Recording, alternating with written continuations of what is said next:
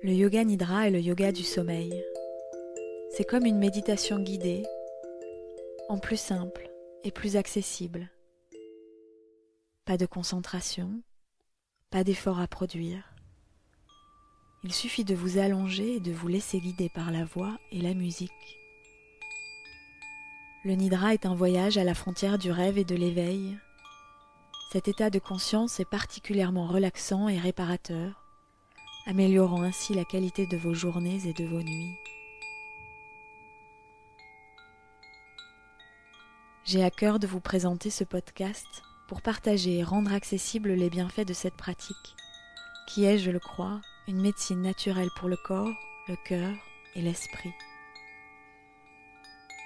Je suis Hortense Laurent, la fondatrice du studio de yoga La Canopée. Retrouvez l'actualité des cours, des formations et des retraites sur atelierlacanopée.com ou sur Instagram et Facebook, atelier la canopée.